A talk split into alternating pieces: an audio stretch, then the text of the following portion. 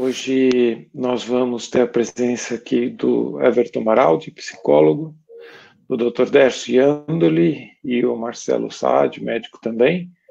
Uh, o Marcelo vocês já conhecem, o Everton de outras edições, o Everton é psicólogo, ele é da, da PUC de São Paulo, da disciplina da Psicologia das Religiões, é um, ele publica bastante, é um estudioso da área, uh, e aqui o Décio Yandoli, esse médico, cirurgião, ele está lá em Campo Grande, e ele é, é, um escritor espírita, tem vários livros já publicados e é um palestrante de mão cheia. Então hoje o Everton vai falar para nós um pouquinho sobre pesquisas em mediunidade, em eventos, é, é, experiências anômalas, e depois nós vamos ter um momento aí para conversar com o Décio e com o Marcelo, e eu espero que vocês gostem. Tá? Vou deixar bem informal e, e... Everton, boa noite. Boa noite, Fábio. Obrigado mais uma vez pelo convite. Fico muito contente de participar essa segunda vez do Journal Club. E contente de estar com os, com os colegas, os pesquisadores também, Dr. Marcelo, Dr. Décio. É um prazer estar aqui hoje. Vou compartilhar então a tela, né, Fábio, da minha apresentação. Pode compartilhar, porque. Tá ok. Vocês estão vendo aí, né? É importante. Isso, ok. Sim, sim, estamos vendo. Maravilha, então. Deixa eu colocar aqui na versão é, desde o começo, agora vocês veem a tela inteira, né? Bom, essa apresentação de hoje é, é um pouco um resumo das pesquisas científicas na área da mediunidade. É uma área a qual me dedico há muitos anos pesquisando, é, tanto do ponto de vista da psicologia quanto do ponto de vista da parapsicologia. Hoje é mais comum que se utilize o termo relação mente-cérebro, há outros termos que se utilizam, psicologia anomalística, experiências anômalas, mas são parte de uma mesma área, são caminhos ou leituras um pouco diferentes de uma mesma área. A ideia dessa apresentação é fazer um breve, uma síntese dentro do possível, porque há muita coisa, são mais de 100 anos de pesquisa nessa área, mas a ideia é tentar fazer de algum modo essa revisão histórica dos estudos clássicos até as perspectivas atuais. Mas não só isso, a ideia é que nós possamos pensar os desafios futuros, os caminhos futuros, que pode ser aperfeiçoado, desenvolvido nessas pesquisas, e é, gostaria nisso também de refletir com os colegas que estão hoje para debater junto. É, lógico que, por ser uma síntese, não é possível que se fale de tudo, então algumas coisas vão acabar ficando de fora né, dessa discussão, mas é, é compreensível dentro desse objetivo de formar uma ideia geral é, para pensar também as, os próximos passos. Eu gostaria de começar com uma definição de mediunidade, porque, embora nós estejamos num contexto que muitos já entendem né, o que significa o termo mediunidade, a que ele se refere, mas é importante a gente pensar isso quando a gente faz um projeto, desenvolve uma pesquisa científica. Definir, descrever bem os termos que nós utilizamos, né? É, vocês devem estar vendo aí o segundo slide. O que, que seria a mediunidade? Então, o que, que eu estou entendendo por mediunidade, tá? Há muitas formas de definir, mas é, eu entenderia a mediunidade como um conjunto de experiências, não só uma experiência, são, é um conjunto, porque há várias modalidades, há vários tipos ou formas pelas quais a mediunidade se apresenta, né? Então, é um conjunto de experiências durante as quais um indivíduo que geralmente é designado médium, né, mas pode também ter outros nomes, dependendo da cultura, dependendo do contexto religioso, é, esse indivíduo que serviria, de, acredita servir de intermediário ou estabelecer comunicação com é, seres espirituais, geralmente espíritos de pessoas falecidas outras entidades espirituais. Quando eu uso esse termo outras entidades espirituais, o que, eu estou me referindo com isso?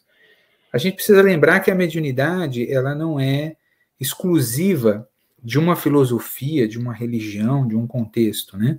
É, é, um tipo de experiência que vai ser essa ideia de mediação, né, de intermediação do indivíduo servindo como esse canal de comunicação para essa realidade transcendente ou dita espiritual, é, isso vai estar presente em diferentes atividades ou contextos humanos.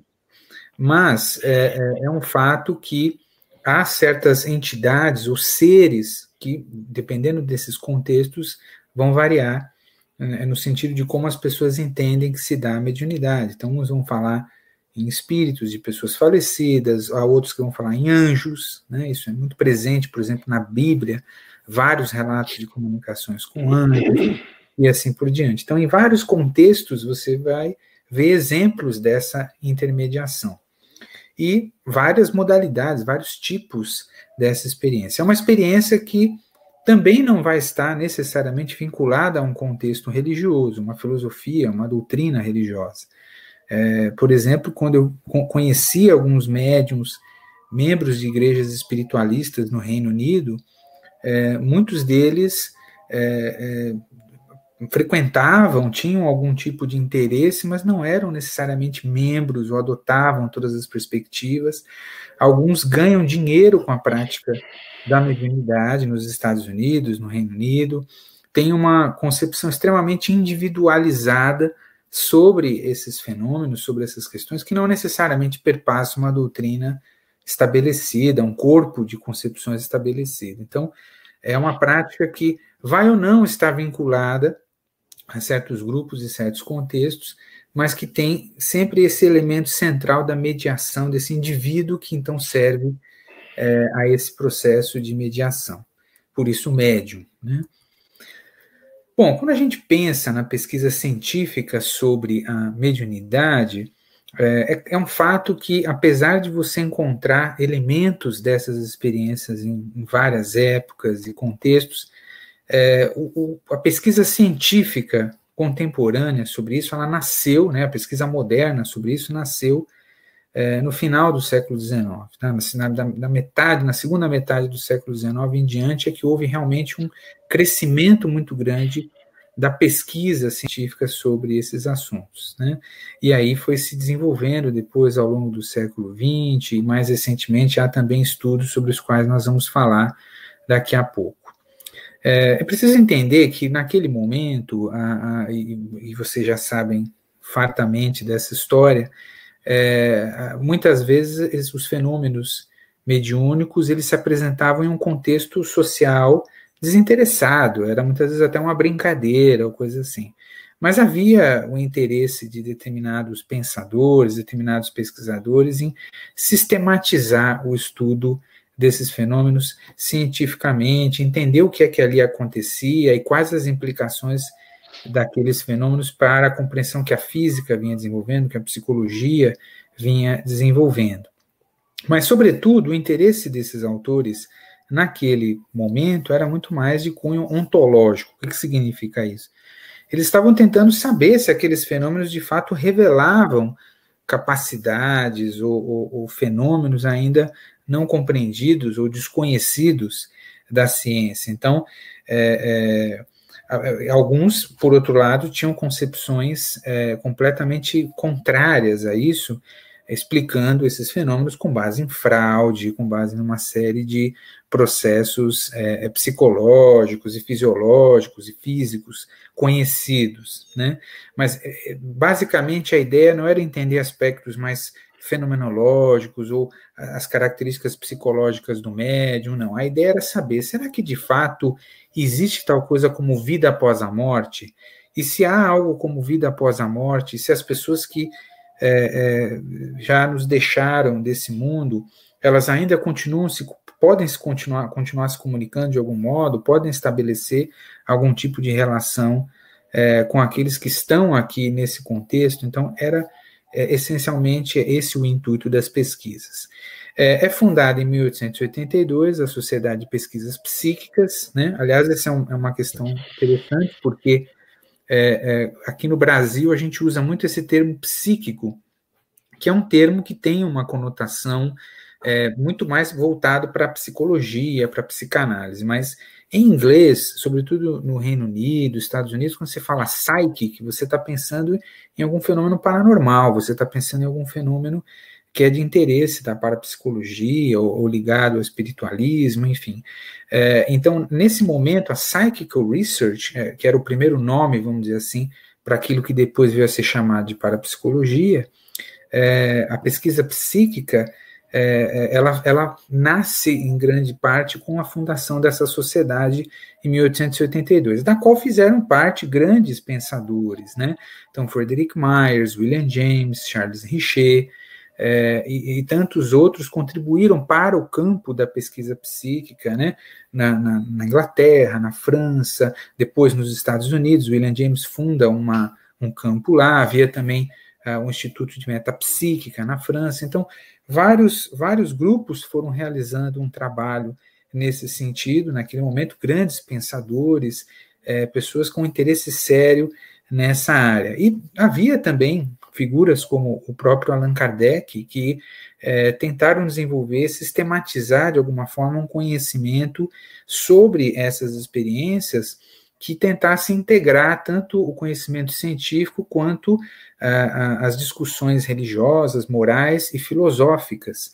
É, havia, obviamente, do ponto de vista histórico, né, é, havia um declínio da, da força das, da, da religião, das religiões, da igreja, do, do poderio da igreja, e, e, se pensava no que seria o futuro da crença em Deus, na imortalidade, assim por diante. Então era, era preciso que se pensasse uma, uma filosofia que pudesse integrar essas várias coisas. Eu vejo como o esforço do Allan Kardec, é, naquele contexto, como também de outros que buscaram algum tipo de integração, Frederick Myers foi outro que, na sua obra A Personalidade Humana e a Sobrevivência Após a Morte, tenta também fazer uma síntese, mas muito mais é, dentro de um contexto é, científico, positivista, enfim. Então, é, havia uma série de esforços naquele momento na tentativa de compreender e teorizar a respeito dessas experiências, longe da, da popularidade que esses termos, que essas experiências haviam adquirido.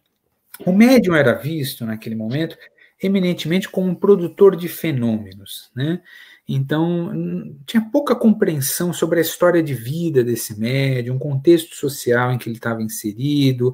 Então, é, é, é, famosa, por exemplo, a médium Leonora Piper, né, que teve um papel fundamental na pesquisa psíquica naquele momento. Então, há, há vários exemplos né, de, de é, conversas que as pessoas tinham com, é, conhecidos, amigos, parentes falecidos, por meio da Leonora Piper, e que é, convenceram esses grandes pesquisadores é, da veracidade dos seus fenômenos, enfim. Só que é, a Leonora Piper, enquanto pessoa, enquanto mulher, em, num contexto social, isso pouco interessava. Interessava ela como essa produtora de fenômenos, como essa pessoa, esse veículo, melhor dizendo, né, menos uma pessoa e mais um veículo, que produziria essas coisas, eles queriam entender é, o que levava a isso e o que estava por trás de tudo isso. Era um tipo de investigação muito mais qualitativa naquele momento, então era quase alguma coisa detetivesca, no sentido de é, tentar, é, a, partir do contato com testemunhas, né, vamos, vamos imaginar uma pessoa que tivesse relatado a visão de uma pessoa falecida e ela tivesse depois contado essa experiência para outras pessoas. Então, os pesquisadores iam, entrevistavam a pessoa que teve a experiência, entrevistavam é, pessoas para as quais ela havia relatado a experiência, tentavam juntar essa quantidade enorme de informações, mas ainda de uma forma muito qualitativa, no sentido de entender até que ponto explicações normais, usuais, bastariam, né? E até que ponto outras explicações de fenômenos, por exemplo, como telepatia, clarividência ou mesmo a mediunidade, é, seriam mais apropriados. Então, naquele momento, a, a Leonora Piper e outros médiums foram expostos a avaliações aprofundadas, no sentido de verificar a veracidade das informações que forneciam sobre as pessoas falecidas e também é, fenômenos físicos, né, de médiums como a Eusapia Paladino e tantos outros, foram analisados em condições em que se tentava o máximo possível algum tipo de controle e para reduzir fraude essas coisas. Então, naquele momento havia essa concepção é, de entender mais o fenômeno e mesmo menos o indivíduo, né, menos a, a, o contexto social, menos a, os aspectos psicológicos. É, e era uma perspectiva que variava entre a patologização e a idealização. Né? Então, o médium, ora, era, era visto como quase um doente mental, uma histérica. Né? A gente sabe que Lombroso, por exemplo, apesar de é, ser favorável à, à, veracidade desses fenômenos, né? Ficou convencido de que Zapia Paladino produzia uma mediunidade de efeitos físicos autêntica, por outro lado, ele a entendia como uma histérica. Então, no próprio livro, Hipnotismo e Mediunidade, ele faz essa associação de diferentes momentos, enfim. Então, é, ia-se desde essa condição de patologização dessas figuras até a idealização, no sentido de os próprios membros do, do, meio espiritualista e outras pessoas, até pesquisadores, idealizarem esses médiums quase como se fossem não fossem pessoas, mas seres especiais ou coisa assim. Então havia essa essa dualidade na relação naquele momento. Eu não vou me alongar sobre a questão do trabalho do Kardec, acho que outros poderiam fazer de modo muito mais apropriado do que eu. Vou seguir em frente com as demais pesquisas. Acho que é importante mencionar, tá? Eu separei algumas coisas rápidas, assim, e mostrar como a, a, a história desse campo estava fundamentalmente relacionada ao próprio surgimento da psicologia moderna, coisa que poucas pessoas sabem, né? Então, uh, sabia-se que o interesse pelos fenômenos paranormais, pela mediunidade, ele eh, interessou Jung, interessou Flournoy, interessou William James, interessou o próprio Freud, estudou coisas como telepatia. Então, isso não é muitas vezes dito na formação dos médicos, isso não é, não é muitas vezes dito na formação dos psicólogos, né, dos psiquiatras, não é colocado isso, é, mas a psicologia nasceu tendo como um dos seus principais objetos de estudo a mediunidade. Então, o Jung escreve, por exemplo, a tese de doutorado dele de uma médium que era sua prima.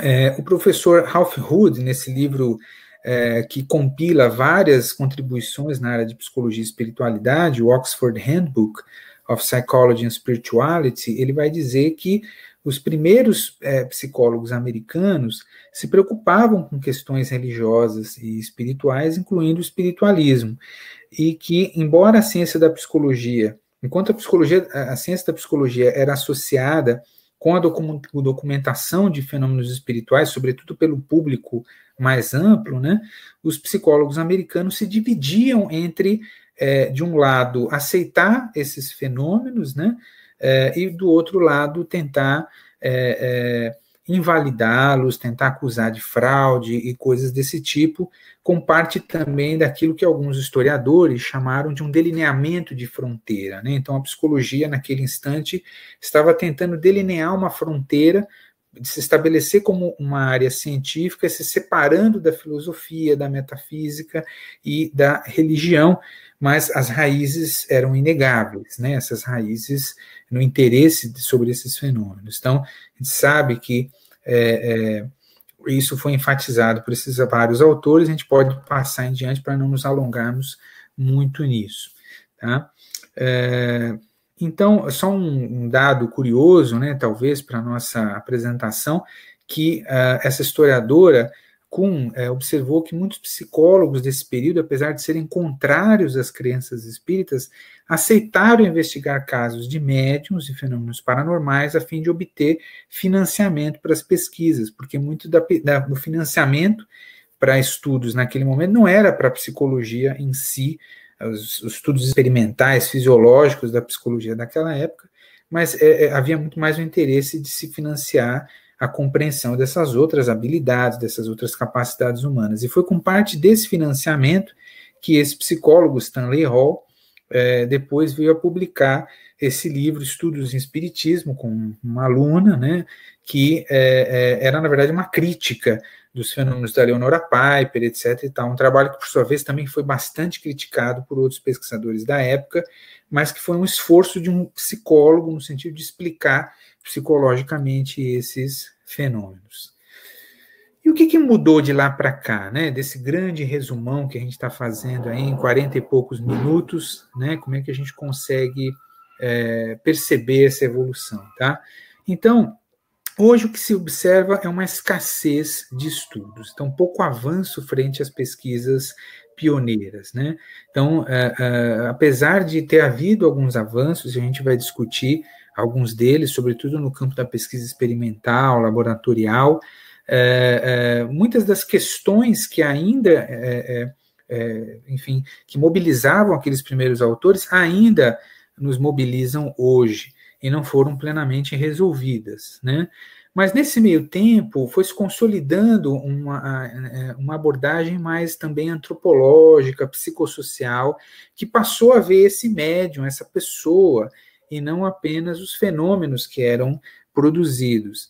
E essa perspectiva foi importante porque é, no próprio Espiritismo, por exemplo, há muito essa discussão do animismo, né, de como, às vezes, é, certas características do próprio médium podem, de algum modo, é, influenciar a caracterização, a formatação, a apresentação dessas experiências.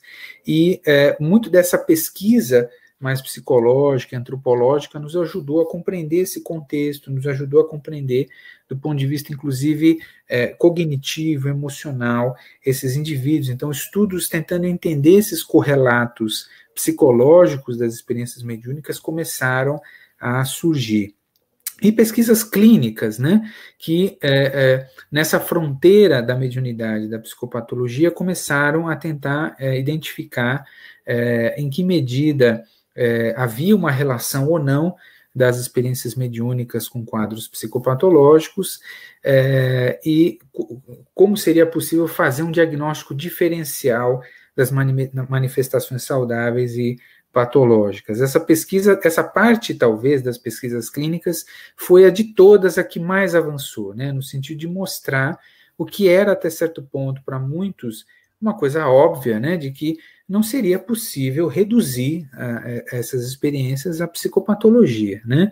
É, e de que, embora houvesse indivíduos que pudessem é, também, pela, pelo seu quadro, ser objeto de atenção clínica, nem por isso se poderia reduzir a mediunidade àquelas explicações antigas da histeria, da dissociação, de quadros psicóticos e coisas, coisas do tipo.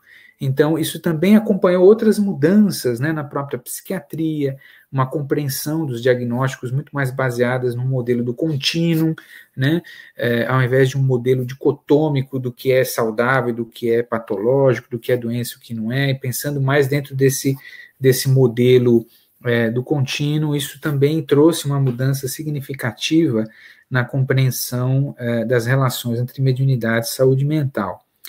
E Houve mais recentemente, isso mais ou menos a partir dos de 2000, né, é, 2000 em diante, há uma retomada dos estudos ontológicos, é, agora numa perspectiva mais laboratorial. Eu, eu, cito como exemplo a pesquisa do Wimbridge Research Center, né, que é, tem toda uma série de estudos experimentais lá nos Estados Unidos com médiums e é uma concepção muito diferente da nossa, mas eles têm todo um protocolo muito curioso. É, é, lá no Reino Unido, nos Estados Unidos, é comum que os médiums sejam submetidos a cursos de formação e tenham diplomas ou algum tipo de reconhecimento por isso. Eu até coloquei uma foto aqui do uh, Arthur Findlay College, que é basicamente uma escola de médiums né, no Reino Unido, um lugar belíssimo, onde eles têm aulas, cursos, as pessoas se formam e depois, quando se formam, há, há esses quadros com os médiums formados lá nos cursos, enfim. E eles podem trabalhar com isso, podem ganhar dinheiro com isso, tem essa concepção. E no Inbridge Research Center, eles têm um, uma série de protocolos em que esses médiums eles são submetidos a uma série de avaliações e dependendo do tipo de, de resultado que eles obtêm nessas avaliações, eles obtêm uma certificação e aí eles são então convidados para pesquisas futuras, etc. e tal. Em que pese o fato de que talvez no Brasil um modelo assim não desse certo, né? Não sei, eu acho que é um modelo muito diferente de como o próprio espiritismo aqui vê a prática da mediunidade e tudo mais, mas é a forma como esses pesquisadores têm conduzido muito da pesquisa nesses outros países, e a gente vai ver como isso pode também ser adaptado de algum modo.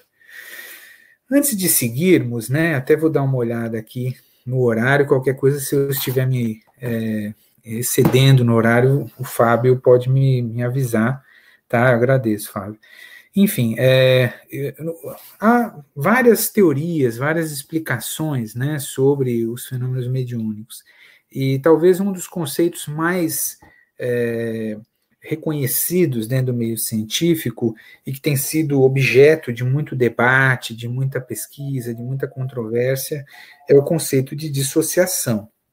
Então, é, a ideia básica da dissociação é é que por trás daquilo que o médium alega ser a influência, de algum modo, de um ser espiritual, é, na verdade é como se ocorresse uma divisão dentro do próprio indivíduo.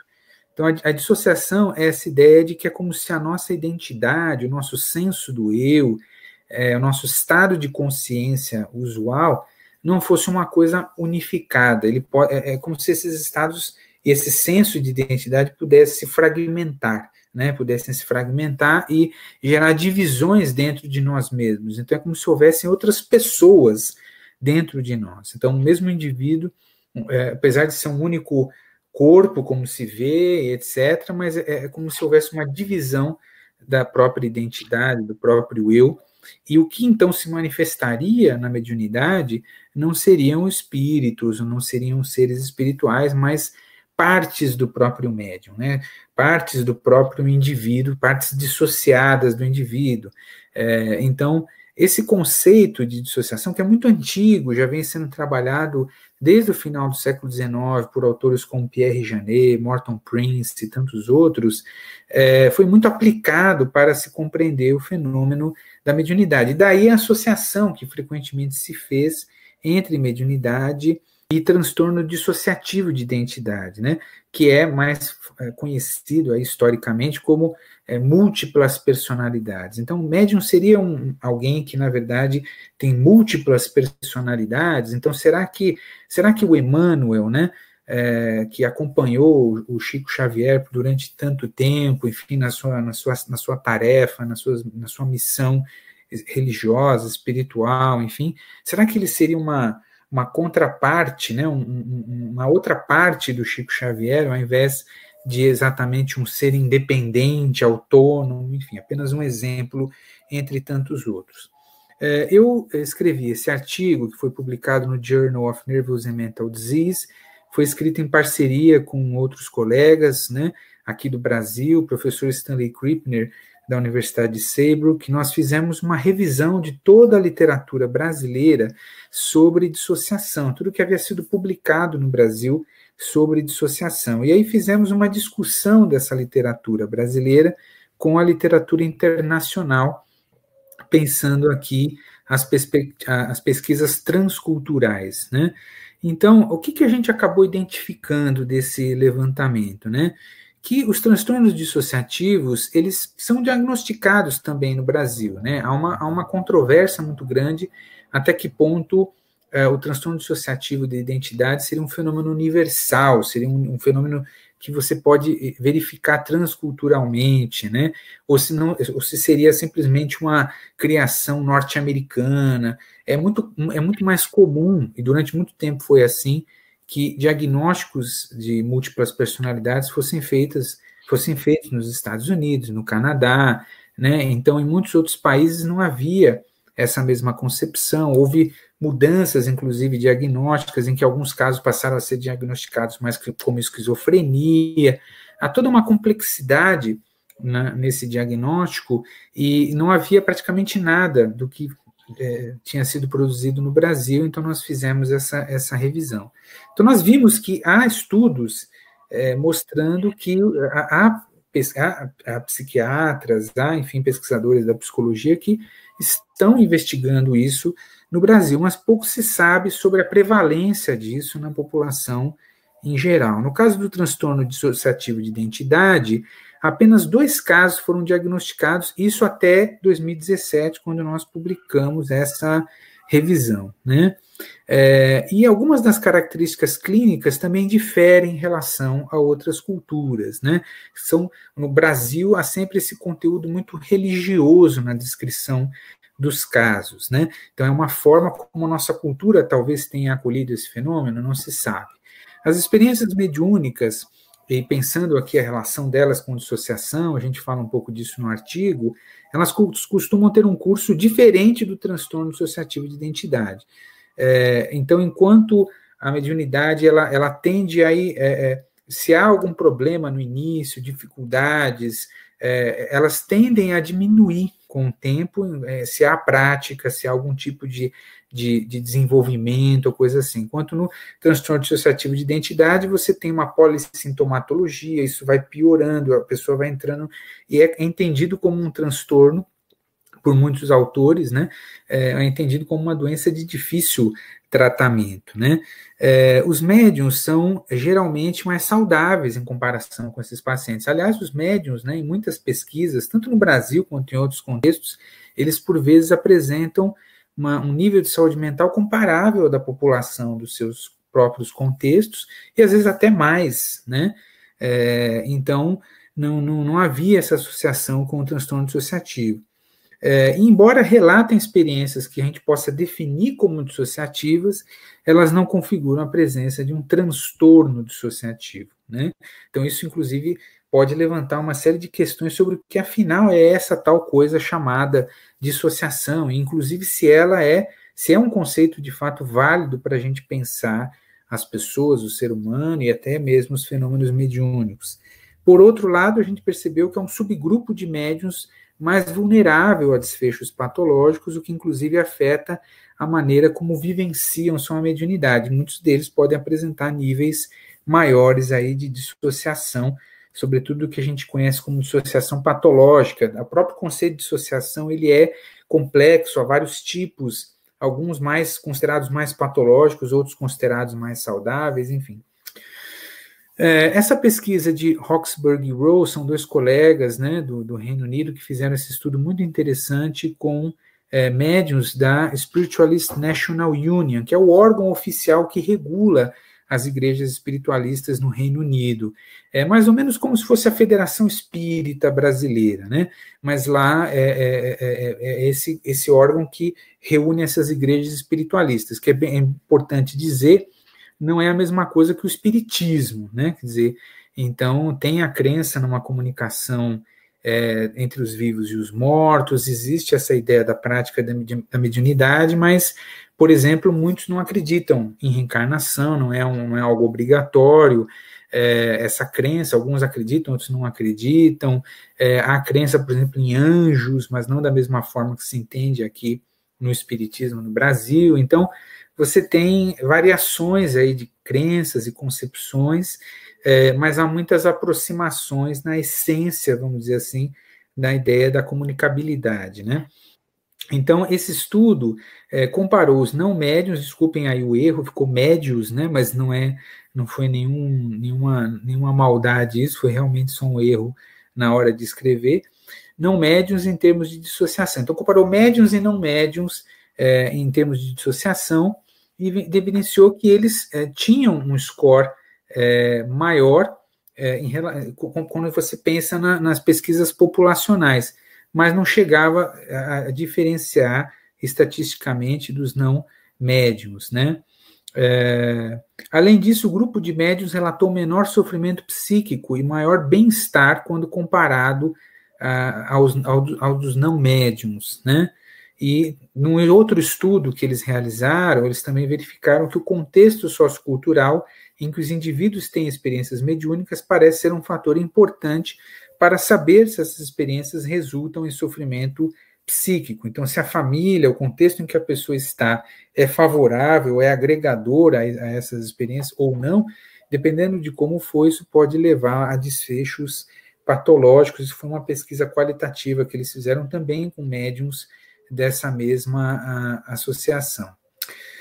Há muitas outras pesquisas que a gente pode falar aqui. Há, por exemplo, esse estudo do Menezes Júnior, né, que foi feito também com o professor Alexander, lá de Juiz de Fora, Letícia Alminhana, é, lá de Porto Alegre. Eles fizeram essa pesquisa é, com pessoas que procuravam ajuda, centros espíritas de Juiz de Fora. E encontraram que um número substancial de relatos de experiências de natureza dissociativa, isso usando uma linguagem né, própria da psiquiatria, da psicologia, nas pessoas que buscavam assistência nesses grupos e tal. Embora muitas vezes elas não estivessem ligadas a prejuízos sociais e, e ocupacionais, eram geralmente benéficas, né? Por vezes envolviam falta de controle, sofrimento emocional. Então, é, então pode ser que parte desses indivíduos precisem de algum tipo de apoio, e daí é fundamental que a psicologia e várias outras áreas né, da saúde se unam no sentido de entender é, essas experiências e busquem modos de é, estabelecer um diagnóstico diferencial. Na minha tese de doutorado, é, eu fiz um estudo sobre a dissociação, foi um estudo que teve várias, várias é, frentes, né, uma frente qualitativa, duas frentes qualitativas, na verdade, com entrevistas, observações de campo, uma frente quantitativa, né, de coleta de dados por meio de questionário, é, e eu encontrei, é, entre os vários achados, evidências de que existem diferenças importantes entre os indivíduos dentro dos seus próprios grupos religiosos. Então, não dá para você generalizar para todos. Então, é, membros de religiões mediúnicas, por exemplo, membros do Espiritismo, médiums de Umbanda, enfim, apresentavam scores elevados na DS, que é a escala de experiências dissociativas, é um instrumento padronizado para avaliar a dissociação. Então, uma média de 23,52, é, sendo que é, 20 já é considerado um score é, é, indicativo, aí, possivelmente indicativo de uma, uma dissociação elevada, e com base até em alguns critérios das pesquisas internacionais.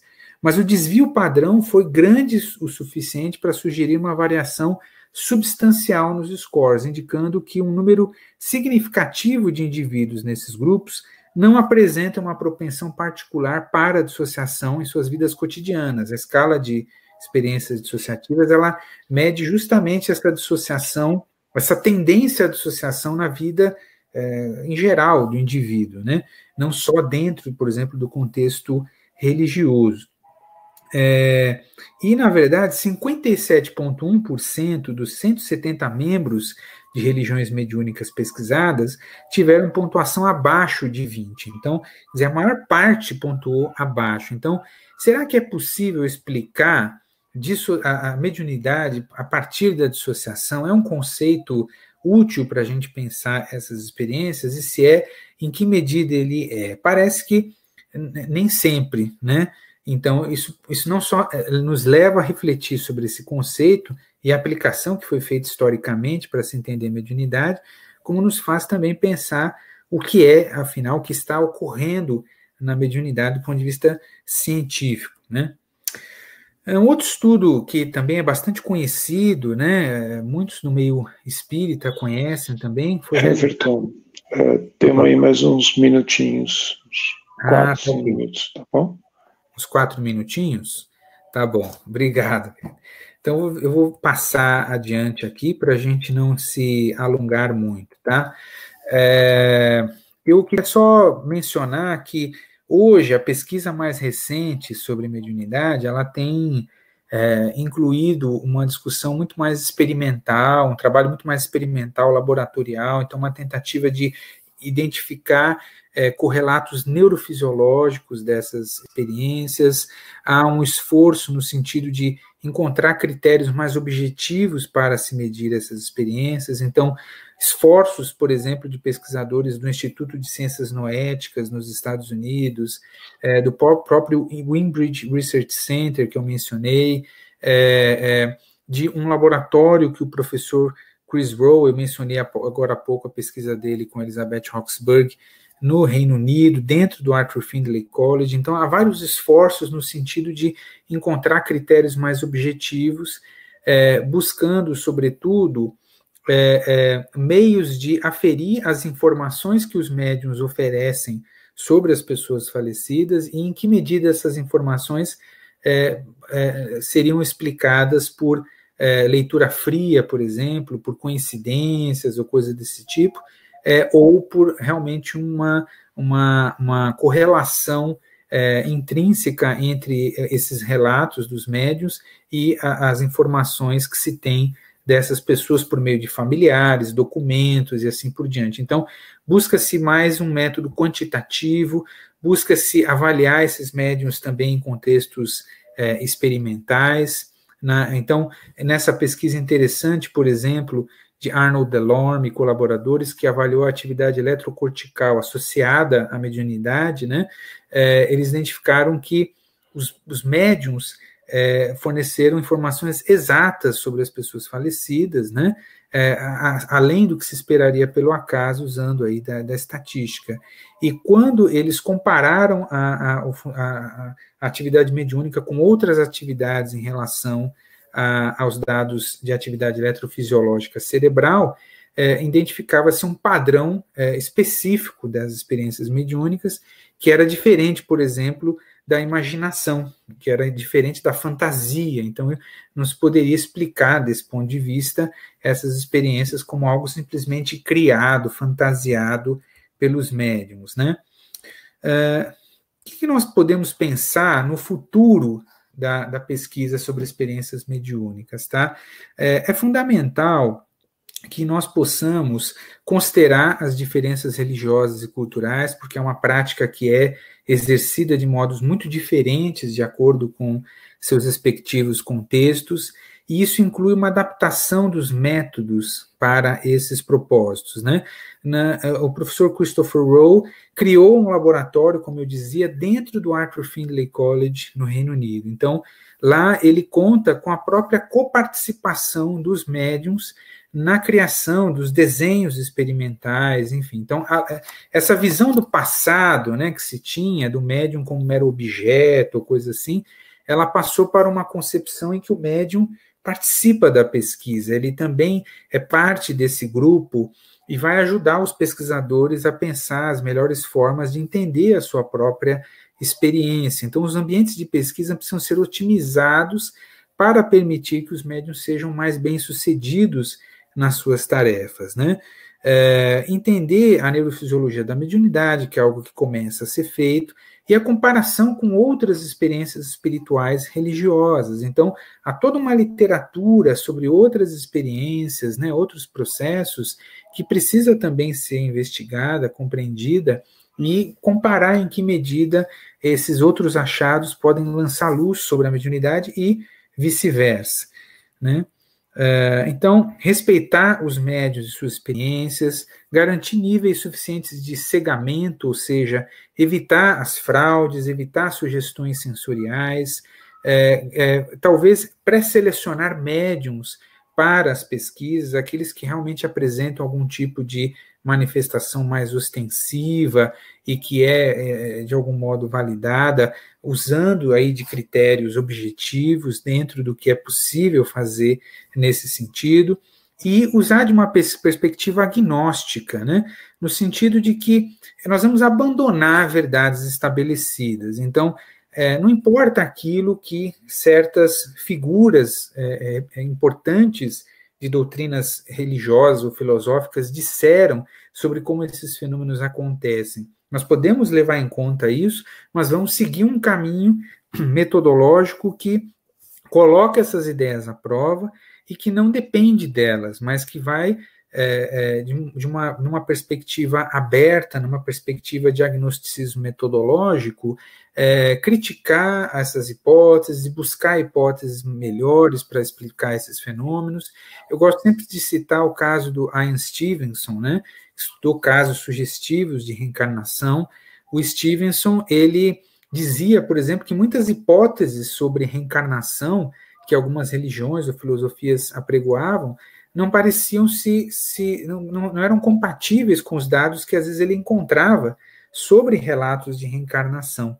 Né? Então, o que se esperaria do tempo, por exemplo, que uma pessoa morreu, até quando ela deveria reencarnar, é, expectativas sobre é, se era possível nascer com sexo diferente ou não. Então, uma série de especulações é, que se tinham de como deveria ocorrer o processo de encarnação, a pesquisa muitas vezes contrariava essas expectativas. Então, nós precisamos ter essa abertura se nós de fato queremos estudar é, esses processos, independentemente é, é, da, sua, da sua ligação com determinadas concepções, enfim. Eu falo um pouco desses desafios num artigo que escrevi é, com outros colegas e também com o professor Stanley Krippner, que investigou as diferenças culturais e grupais na mediunidade e na dissociação, e tento explorar nesse artigo é, algumas das questões discutidas aqui, como até que ponto o conceito de dissociação pode ser relevante para se entender ou não essas experiências, quais as limitações da aplicação desse conceito e, e que caminhos outros isso pode nos indicar também na pesquisa da mediunidade. Eu agradeço a atenção de vocês e é, estou à disposição aí para participar do, do debate. Puxa, muito obrigado, Everton. É, parabéns. Né? A gente viu que você não só fez um trabalho de pesquisa buscando as evidências, mas como você também participou, eu sei que você foi visitar esses centros na Inglaterra, eu sei que você passou um tempo lá, eu sei que você se corresponde com eles e que você ativamente participa dessas pesquisas. Né? Então, meus parabéns.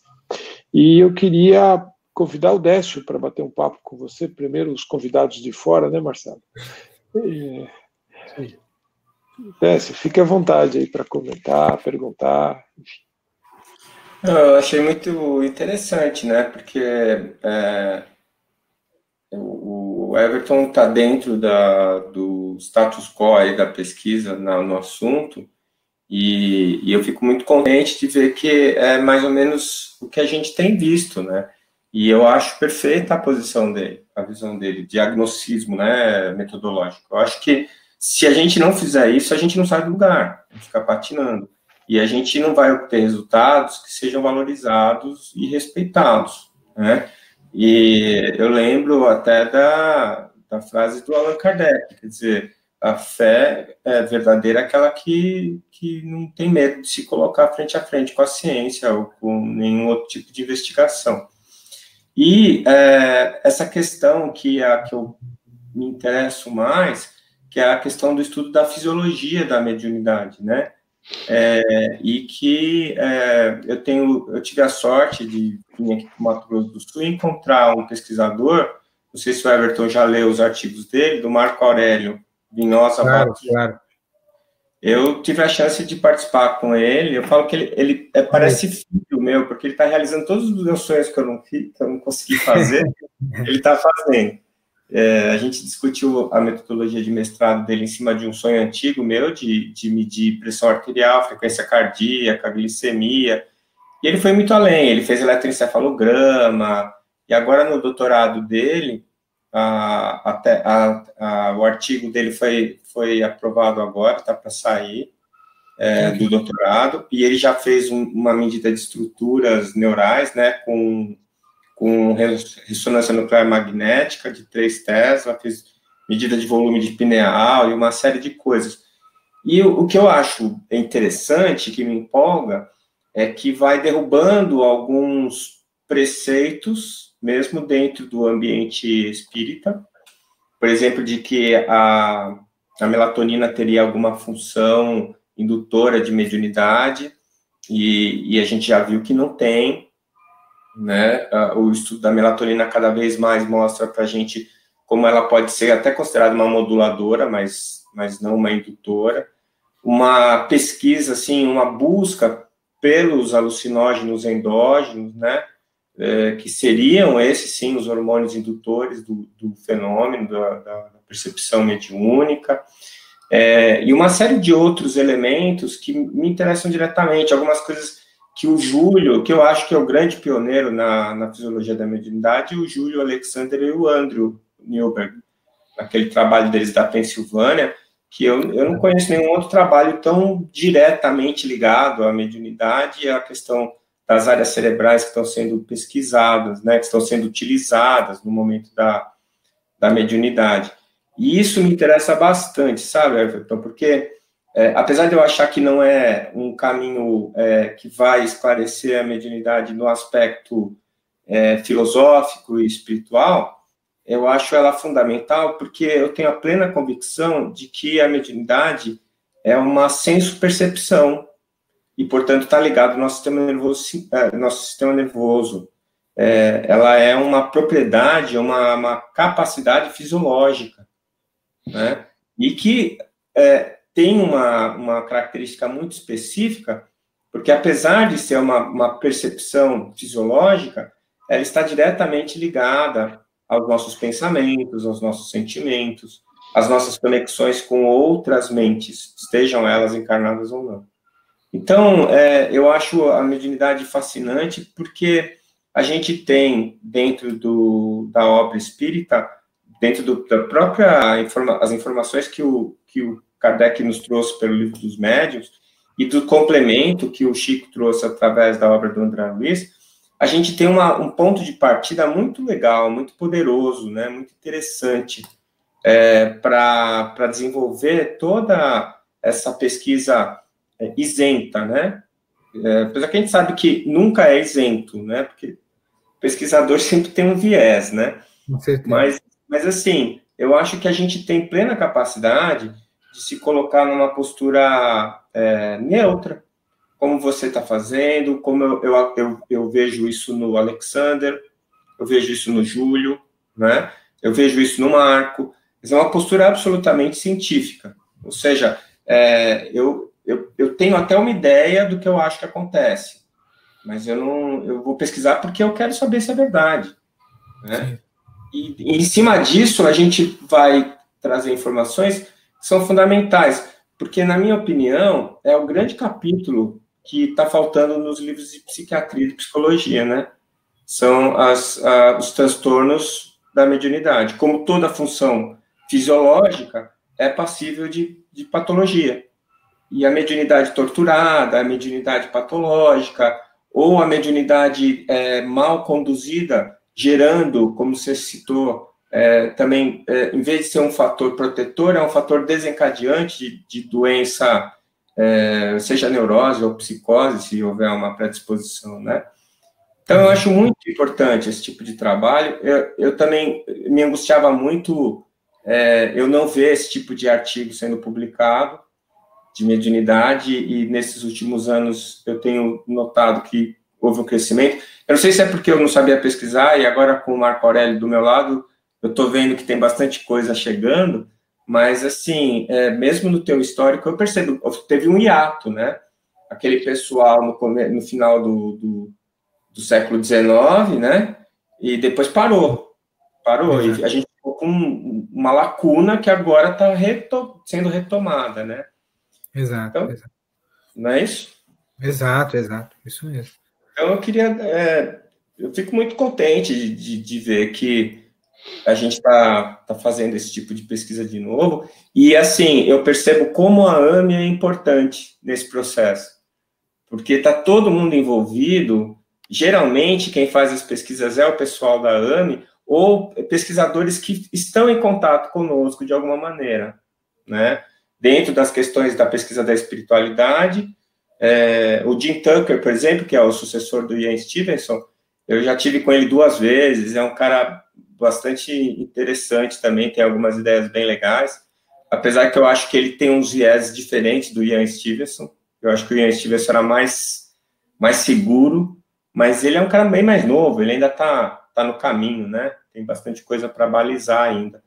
Então, eu acho assim que a gente tem uma perspectiva muito boa, um prognóstico muito favorável para o nosso conhecimento dentro da, da ciência na pesquisa da mediunidade. Só queria dizer que eu conheço esses artigos que você mencionou, Décio, do Marcos, e a gente inclusive tem algum contato por, pelo, pelo ResearchGate, ele, ele trocou comigo alguns artigos, enfim, é realmente um trabalho bem interessante, conheço o trabalho que vocês fizeram, inclusive acho que tem um artigo que foi publicado na Transcultural Psychiatry, não é isso? Dessas medições que você menciona e tal, e dizer disso que você está falando, de ver um momento favorável para essas pesquisas, né? Eu sinto que há vários fatores que levam a isso hoje, né?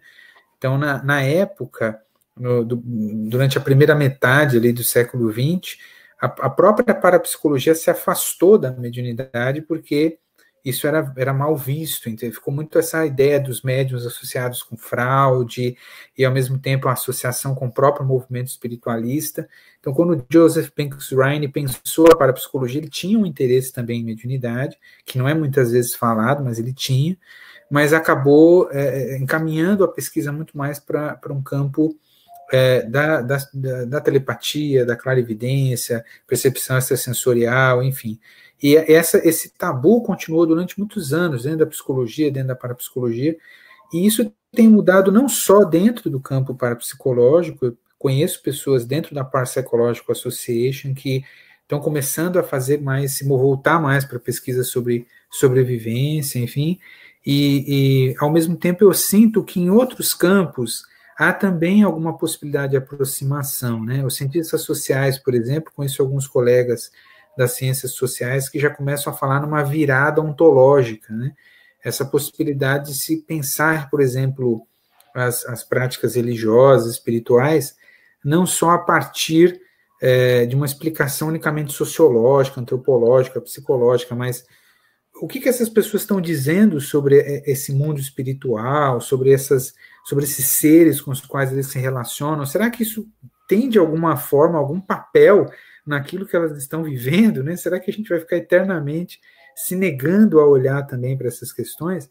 Então, até nesses contextos tem havido uma certa discussão disso. Na psicologia da religião, por exemplo, o próprio professor Ralph Hood, ele defende uma abertura dessa, dessa ideia, né, de que, de que essas concepções sejam, de algum modo, ah, incorporadas na discussão psicológica. E como é que a gente vai fazer isso, eu ainda não sei, mas eu acho que é um caminho muito interessante e que vai ao encontro de uma abertura dialógica, né, de você não ficar com uma verdade científica estabelecida, é, não que a gente vá jogar para a lata do lixo concepções materialistas, não é isso, mas é pensar um diálogo em que ninguém, a ciência não tem que ser nem nenhuma coisa nem outra, nem materialista nem espiritualista, ela, ela tem que ser uma ferramenta e a gente vai dialogar com isso, né?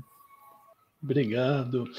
Ah, prazer em conhecer o Everton. Né? A gente já se conhecia de publicações, de Facebook, e agora interagindo é, dessa forma produtiva.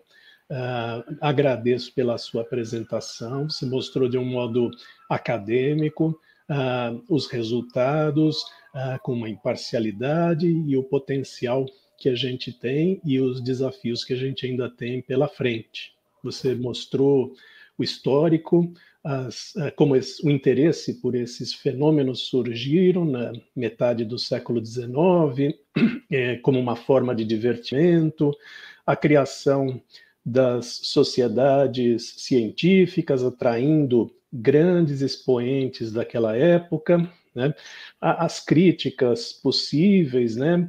Como a cobrança pelas sessões ou pelas demonstrações públicas, os episódios de fraude, charlatanismo e abuso da fé das pessoas, e a potencial associação à loucura, alucinação, atos do demônio até, né?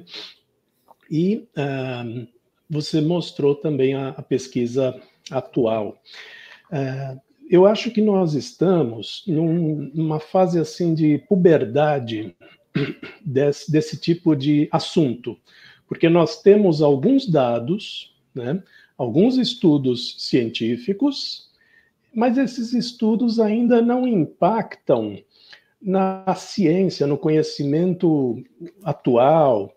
Né? A maioria dos cientistas está tocando a sua vida uh, do seu jeito, estudando aí os seus, uh, os seus campos, e um, apesar de ter esses resultados demonstrando a veracidade das informações trazidas através da mediunidade, isso não, não, não impactou, não mudou paradigma, não, não trouxe ainda alguma coisa contundente. Então, diria que nós estamos nessa puberdade, né? Puberdade, quando a criança está com um pé aqui e um pé ali, não é nem criança nem adulto, né? Então, nós nem estamos uh, com, uh, zerados de evidências científicas e ainda também não somos adultos de dizer que está eh, tudo perfeitamente comprovado e estamos mudando aí um, um paradigma, né? Uh, Uma grande dificuldade também dessas pesquisas é, é demonstrar se realmente essa consciência existe após a morte, ou se esses dados que o médium obteve são, é, como explicaria a parapsicologia, são dados que estão aí no cosmos, né? E em algum lugar, em alguma dimensão, e o médium é, tem acesso a isso de alguma forma. Né? Então, é, demonstrar que realmente é a consciência do indivíduo falecido é um, um, grande desafio. Como é que a gente vai conseguir dividir uh, e provar que realmente é a individualidade é, o que a gente poderia chamar de espírito? Né? Mas, enfim, uh, o que importa para nós, mais interessados e motivados nesse tipo de fenômeno, é que o fenômeno existe. Né? O quanto ele é reprodutível, o quanto é, dá para interferir nesse tipo de fenômeno, quanto dá para confiar nas respostas dadas, é, isso já é uma, uma coisa para um, um, outro momento. É, nós estamos no momento de mostrar que o fenômeno existe. Né? Informações válidas podem ser obtidas é, através da mediunidade. Né? Ah, e aí a gente precisa partir para alguns modelos é, de laboratório é, mais sofisticados. Né? É, um deles, que eu queria fazer muito esse tipo de experiência, é a, a inibição do córtex pré-frontal, de algumas áreas do córtex pré-frontal, através da estimulação transcraniana magnética.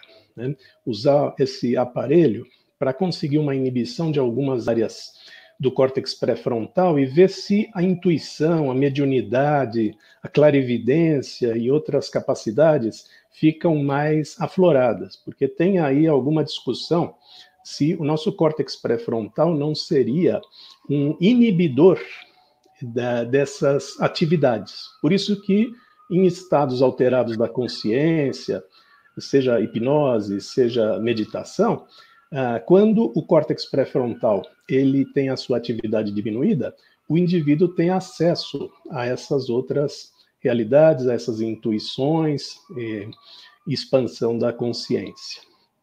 Então, uh, modelos mais sofisticados a gente poderia uh, poderia pensar. E muito importante também conhecer os fatores interferentes, né? Por que, que um médium consegue, por que, que o outro não consegue, por que, que o médium que consegue só consegue em determinada condição, né? É, verificar quais são os fatores interferentes, porque isso favoreceria a pesquisa prospectiva. Então, eu elimino fatores que, que interferem no fenômeno, e aí eu vou conseguir resultados bem mais puros.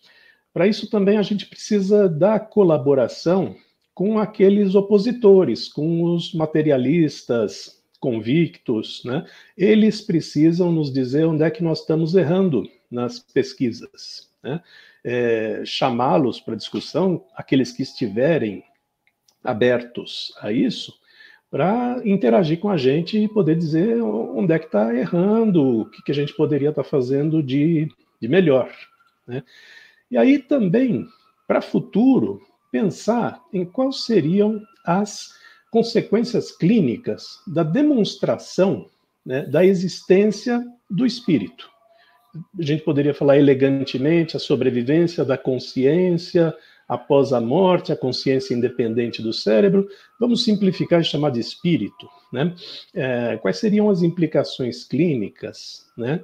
Será que a gente poderia confortar pessoas em luto com um evento gratificante, como uma mensagem mediúnica, uma experiência positiva para essas pessoas, para elas terem uma diligência, um enfrentamento mais adaptável? Né? Será que os indivíduos, com a demonstração do espírito, perderiam o medo da morte? Isso teria impactos na, nas crenças do indivíduo, algum choque de crenças, os comportamentos uh, de cuidados de final de vida seriam diferentes se existisse a, realmente a existência do, do espírito, né? é, as pessoas teriam uma maior apreciação pela vida, é, ou tentariam apressar a morte para chegar nessa realidade, né? É, temos que nos preparar, porque um dia a gente vai demonstrar, né? Os, os entusiastas vão evoluir nos estudos e essa realidade vai chegar. Então, já precisamos antecipar quais vão ser os impactos clínicos desse tipo de, de descoberta. Impactos positivos, impactos negativos, né? Ah, então, era o, é o que eu tinha para falar sobre esse campo, né, que espero que continue aí com essa pesquisa de qualidade, é, diversificando desses modos que eu vejo que podem ser diversificados e pensando aí nos, nos impactos futuros, numa mudança de paradigma científico, é, como é que isso vai se operar. Interessante esse ponto de vista, Marcelo. É, Everton, você quer encerrar a sua participação? Quer comentar o que o Marcelo comentou? Eu gostaria de dizer que são ótimos comentários que o Dr. Marcelo colocou. Eu acho que eu concordo plenamente, acho que são observações muito pertinentes. É, eu, particularmente, creio que é, uma perspectiva interdisciplinar é fundamental para nós avançarmos, né? Então, eu acho que a psicologia pode contribuir, de fato, a psiquiatria, a neurociência, as neurociências podem contribuir, mas eu acho que a física é uma área que certamente poderíamos dizer algo sobre essas questões. Eu acho que outros campos vão precisar entrar nesse debate, a própria biologia, né? O Décio mencionou isso, eu acho que no livro, no livro que ele escreveu há um pouco dessa discussão também. Acho que essa, esse aspecto é, é, de integração entre as áreas é o caminho, eu acredito, para se responder essa questão, porque o que nós temos muitas vezes é um, é um indivíduo relatando experiências. E às vezes nós vemos algum tipo de correlação entre aquilo que essa pessoa diz e informações que nós temos por, por documentos, pelo, pelo que as outras pessoas disseram, mas ainda permanece num campo muito subjetivo e, e, e, e acaba com isso ficando é, vulnerável a, a, várias críticas, etc. Então, acho que um caminho é essa integração. E acho que um outro desafio, na linha do que o Marcelo mencionou, eu até falei um pouco sobre isso no Journal Club anterior. Eu acho que um outro desafio é, é realmente é, como as religiões, as diversas filosofias, materialistas ou não, vão lidar se um dia, é, de fato, nós chegarmos nessa, nessa, nesse conjunto de evidências que demonstrem essa independência, essa autonomia da consciência em algum grau. É, eu acredito que vai haver resistência né, desses outros sistemas, porque a, hipótese da sobrevivência no contexto espírita, em outros contextos, ela é uma hipótese personalista, né, ela supõe que, que o que sobrevive é, é o indivíduo com as suas lembranças, com, com as suas características, né? não é simplesmente uma gota que cai num oceano, como no panteísmo, não é simplesmente é, algum tipo de é, ser que vai para um paraíso ou coisa assim, não, ele, ele sobrevive, ele pode se comunicar, ele mantém... Vira estrela, né? É, vira, né? Quer dizer, é uma concepção muito específica de como esse processo acontece e que bate de frente né, com concepções de outras religiões, que, de como outras religiões veem o que é vida após a morte, como o próprio materialismo vê a, a questão da morte. Então, é, é, eu acho que a resistência é muito grande. Isso, veja como isso talvez é, pudesse, a gente pudesse pensar uma, uma reflexão é, em termos de mudanças sociais profundas, né? enfim, então eu acho que é, é um tema vasto aí que demandaria obviamente, um trabalho de integração, eu penso. Mas concordo plenamente com as observações do Marcelo e fico contente de participar com vocês hoje desse debate. Décio, dá uma boa noite para a gente aí. Ah, queria, fiquei muito feliz de ouvir, eu gosto sempre de ouvir o Marcelo, ele é muito ponderado, né? ele tem uma visão bem cristalina das coisas, sempre muito bom. Eu lembrei quando você falou, Everton, do, da transdisciplinaridade, eu lembrei do Edgar Morin, né? Ele fala, um filósofo francês que fala que isso é o único caminho para a ciência. E acho que é, isso, essa noção que você tem das, de como a visão que o espiritismo tem o personalismo, espírito e tudo, como isso é, vai ter que mover montanhas, né? Então, assim, é, se é verdade, e eu acredito que é, acho que nós, nós todos acreditamos, vai acontecer. Não tem jeito de não acontecer. Porque verdade é verdade, ela não muda porque a gente não quer que seja verdade. Mas é, o processo, eu acredito que ainda existem muitas barreiras para serem superadas ainda, né? Eu gostei muito da, da figura que o Marcelo usou, nós estamos na puberdade, né? Até uma visão até otimista, né, Marcelo? Que nós estamos na puberdade. Em alguns lugares a gente está ainda na infância, né, da coisa, mas a gente ainda tem muito preconceito dentro da ciência com, com o tema. É, eu enfrento isso há mais de 20 anos, né? E, e, às vezes eu vou fazer palestra, mas você vai falar de espiritismo ou você vai falar de ciência? Mas como assim? eu vou falar do que eu estudo, é ciência para mim, né? E as pessoas, não, você vai pregar, eu já ouvi um monte de coisa desse tipo. Então, assim, é, no começo eu me irritava, agora eu não, não adianta ficar irritado, né? Porque, assim, é uma questão mesmo de conceito social. Mas eu fico muito contente quando a gente está em, quando a gente se reúne assim, pessoas sérias que estão pesquisando, porque aí eu tenho certeza que eu não sou louco, né? Nem sou ou se eu sou louco, eu estou bem acompanhado. Né? Tem mais gente na mesma loucura que eu. Porque, assim, o pioneirismo em ciência sempre é combatido. Sempre. Né? O cientista, ele é um conservador é, por natureza, né? E, a, e, é ele que faz as mudanças. Isso que é engraçado, né? Então, acho que o, a, o conservadorismo é uma questão de segurança também, para não admitir falsas verdades, né? Aquela coisa toda mas eu acho que é irreversível esse processo. Acho que a velocidade com que a ciência está evoluindo está trazendo também uma velocidade nas mudanças.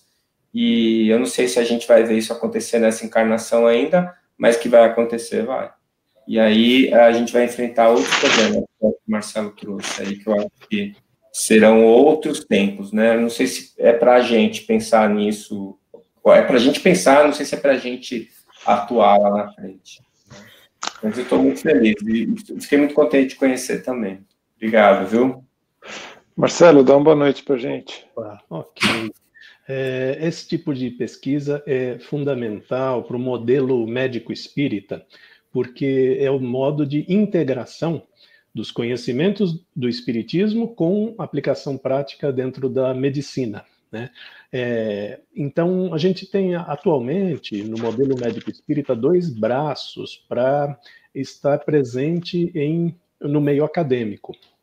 Um deles é a parte da importância da espiritualidade, da religiosidade, sobre a saúde física e mental, uh, e outro braço é nesse estudo fenomenológico, mostrando algumas coisas que uh, o Espiritismo já trazia e aí buscando as aplicações práticas, clínicas desse conhecimento dentro da medicina. É, esse, esse estudo, então, precisa continuar, é, é uma base muito forte do modelo médico espírita, e é, vamos vendo que aos poucos, né, o que a gente espera é que essas barreiras vão se desfazendo, esses muros vão ficando cada vez mais finos e é, alguém possa tranquilamente transitar entre uma visão mais materialista e uma visão mais espiritualista, sempre como coisas naturais. Né? Esse é, então, o nosso objetivo. Agradeço pela oportunidade e agradeço a todos pela, pela atenção.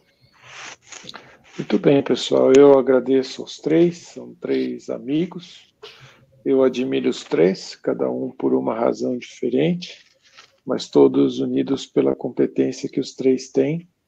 Eu, em nome da Missão Paulo, é, porque esse é um evento da Missão Paulo, gostaria de agradecer a disponibilidade de vocês e desejar a todos uma boa noite. E a gente volta daqui a 15 dias com um novo Journal Club. Muito obrigado. Uma boa noite para todos vocês. Boa noite.